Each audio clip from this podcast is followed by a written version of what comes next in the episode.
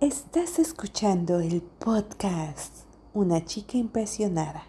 Nuestra serie actual se titula ¿Qué dice la Biblia acerca del corazón de Jesús? Un estudio devocional original de Impresionadas Girls. El episodio de hoy se titula Su corazón generoso.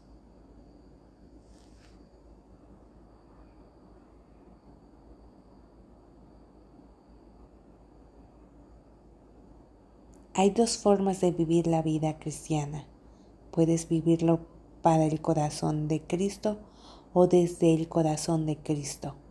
Puedes vivir por la sonrisa de Dios o por ella, por una nueva identidad como hijo o hija de Dios o de Él, por tu unión con Cristo o de Él. Gálatas enseña que somos justificados con Dios, basados en lo que Cristo ha hecho y no en lo que hacemos nosotros. Ayudar al Evangelio, por lo tanto, es perder el Evangelio. Pero la carga central de la carta no se trata de aprender eso por primera vez en la conversión, sino de la facilidad con que nos alejamos de eso.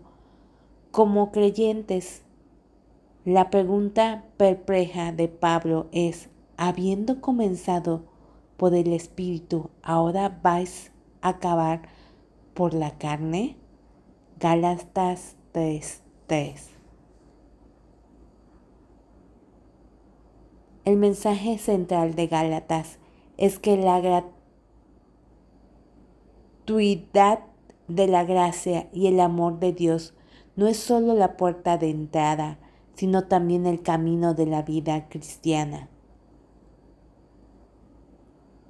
Una razón por la que tenemos una conciencia disminuida del corazón de Cristo es que estamos operando ciegamente con el espíritu legal. Nos vemos cuán natural es para nosotros operar por obras de justicia, pero esto mata a nuestro sentido del corazón de Cristo por nosotros, porque este espíritu legal filtra nuestro sentido de su corazón de acuerdo a cómo nos estamos desempeñando espiritualmente. Gálatas existe para abrir los conductos de ventilación de nuestros corazones a la gracia sentida de Dios pero ese amor y esa gracia no son bastante básicos. ¿No lo sabemos ya los cristianos? Sí y no. En Gálatas 3:10, Pablo dice algo sorprendente que es fácil pasar por alto. A medida que el Evangelio se hunde más profundamente con el tiempo, nos adentramos cada vez más en el corazón de Cristo uno de los primeros caparazones externos de nuestra antigua vida que el Evangelio traspasa es el hacer obras para aprobación.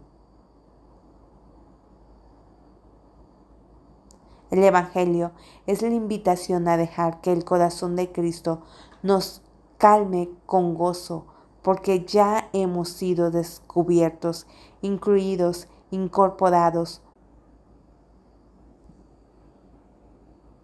podemos someter nuestro desempeño moral ascendente y descendente a la firmeza de lo que Jesús siente sobre nosotros. Somos pecadores. Pecamos no solo en el pasado, sino en el presente, y no solo por nuestra desobediencia, sino también por nuestra obediencia por obras.